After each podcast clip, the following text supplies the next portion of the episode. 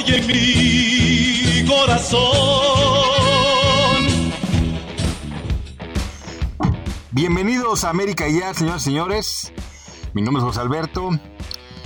Nos da mucho orgullo decir que este espacio americanista no es un espacio de porristas, ni es un espacio de estos eh, chupapitos que tiene trabajando Televisa normalmente, que están ahí el día a día en el club y que por ganarse la chamba, por el hambre claramente, eh, pues en lugar de estar retratando las falencias del club y decir, oye, se ha estado trabajando en esto, pero ha estado corto el plantel, destacan idioteces como que el Tano llegue a las 5 de la mañana, o la efectividad desde los años 40, o lo que tú me digas, em, y justifican de que si los jugadores tuvieron una mala noche, eh, lo que ustedes me digan.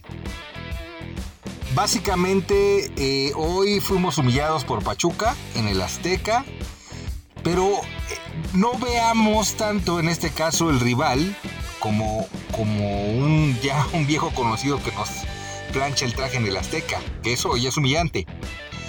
Veámoslo como una de las pruebas que ya habíamos anticipado que iba a suceder. En el torneo tuvimos un gran periodo de lo que sería de estabilidad, que veníamos con cuadros que a los que se les tenía que ganar y que ahí vas a tener una cosecha de puntos suficiente como para pensar en la liguilla y ponerte en buenos lugares.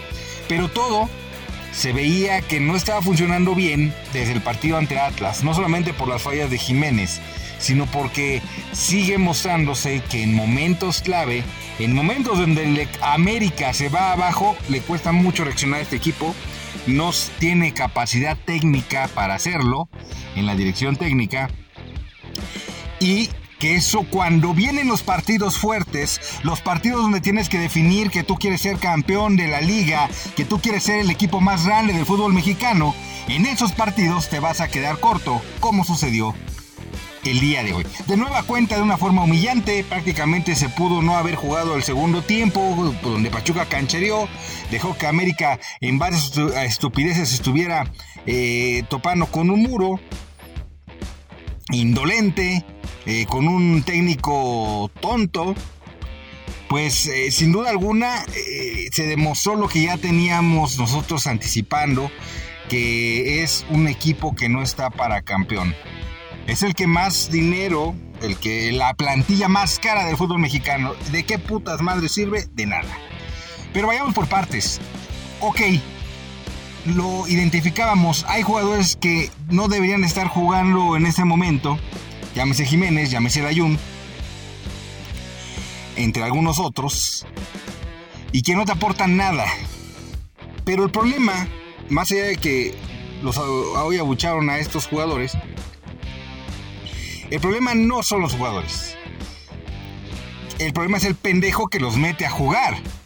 El problema es que puedes tener una directiva muy tonta que te tiene a Roger Martínez, que te tiene a Viñas, que incluso todavía los quiere como renovar, que te tiene esa plantilla que no tiene laterales de calidad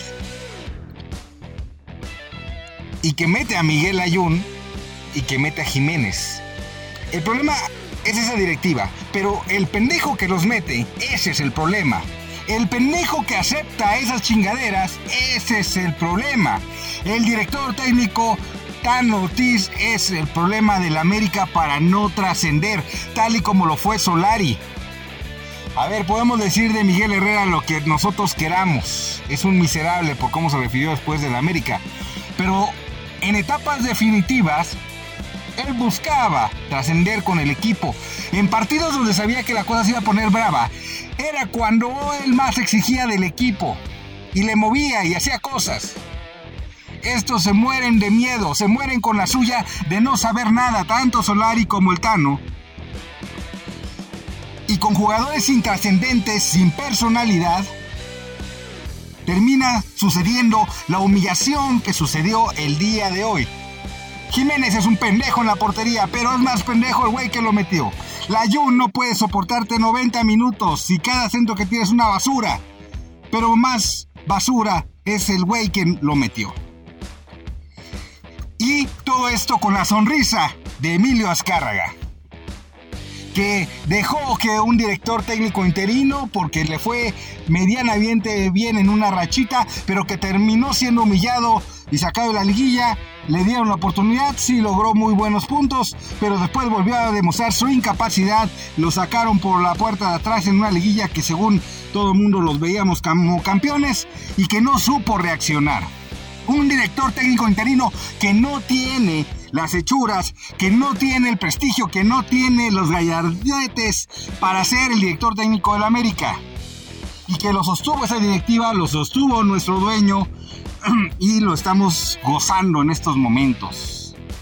Ya imagino la sonrisa que tienen de satisfacción estos cabrones de ver cómo el Tano Ortiz se caga en sus pantalones cuando un cuadro que sabe a lo que juega, que ni siquiera es el mejor equipo que pudo haber enfrentado, el Pachuca sin Ibáñez y sin este jugador, el Pocho Guzmán, que ahora está en Chivas, le baja dos rayitas a nivel. Y con esas dos rayitas que baja de nivel, es suficiente para ponerle la madre al América una vez más en el Estadio Azteca.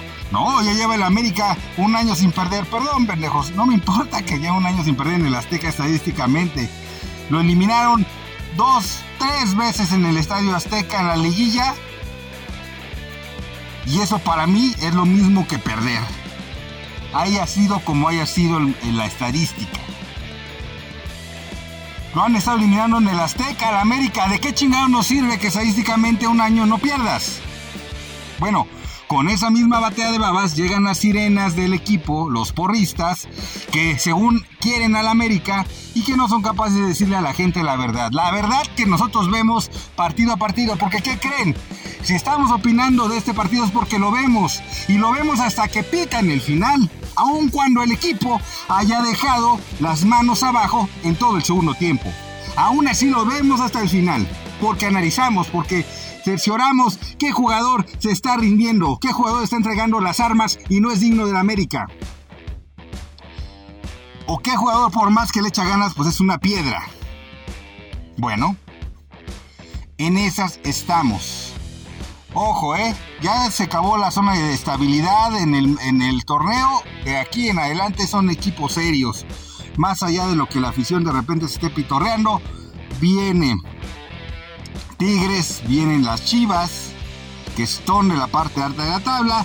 Viene León, que termina siempre complicándonos el tema. Y no me acuerdo si es Cruz Azul o es Monterrey. Uno de esos dos es con el que cerramos. Y total que si ustedes me lo ponen así, América ahorita está fuera de los primeros cuatro de, que van directo. Y en una de esas hasta sin nos quedamos. Que sería lo justo. Pero después de ver el bodrio que ha pasado con la selección en donde fracasa y prefieren tirar el arpa y decirle a Grupo Orley, tú ármala, porque nosotros somos unos pendejos aquí en Televisa,